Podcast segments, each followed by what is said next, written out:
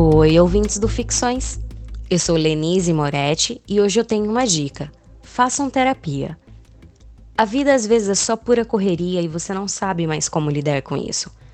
Mas é muito importante tirar um tempo para cuidar de si mesmo, um tempo para fazer algo que goste, que te deixe bem.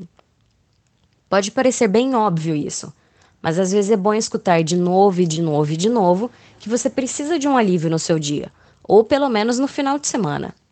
Então, caso tenha condições, faça alguma atividade para você. Dança, meditação, esporte, um livro, um filme e procure um psicólogo. Existem vários tipos de terapias e ele pode te ajudar a encontrar a melhor para você. É um profissional que não vai te julgar e sim ajudar. Mesmo que você ache que a sua vida é perfeita, vale a pena investir nisso.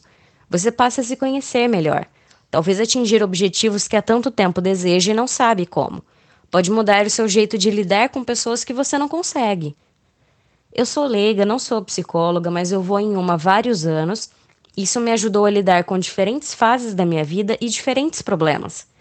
Eu me via numa depressão e hoje em dia numa grande ansiedade. E é algo que eu não imaginei ter como doença, não percebia que me atrapalhava e machucava tanto.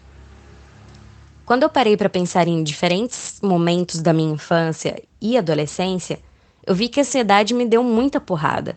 Eu deixei de fazer várias coisas, que sofri com várias delas. Sempre lutei com a minha própria cabeça constantemente, nunca acreditei em mim, não tenho autoestima e sofro dobro com pequenas coisas. Então eu espero atingir várias pessoas que tenham essas inseguranças, questionamentos e solidão, que tenham se identificado e saiba que não precisam sofrer sozinhas. Falar tanto para si quanto para um desconhecido que você não está bem, muitas vezes não é fácil. Ou até mesmo quando tudo parece bem, pode ser que você só esteja adiando enfrentar um problema, encarar uma responsabilidade. Que talvez só precise conversar sobre o seu trabalho, sobre algo no relacionamento, algum atrito familiar. Algumas pessoas ficam numa busca incansável pela felicidade. Aprender a gostar de si mesmo e ser sua melhor companhia é importante, Talvez isso seja o suficiente para você ser feliz.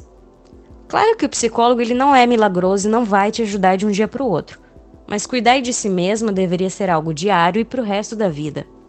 Um grande beijo para vocês.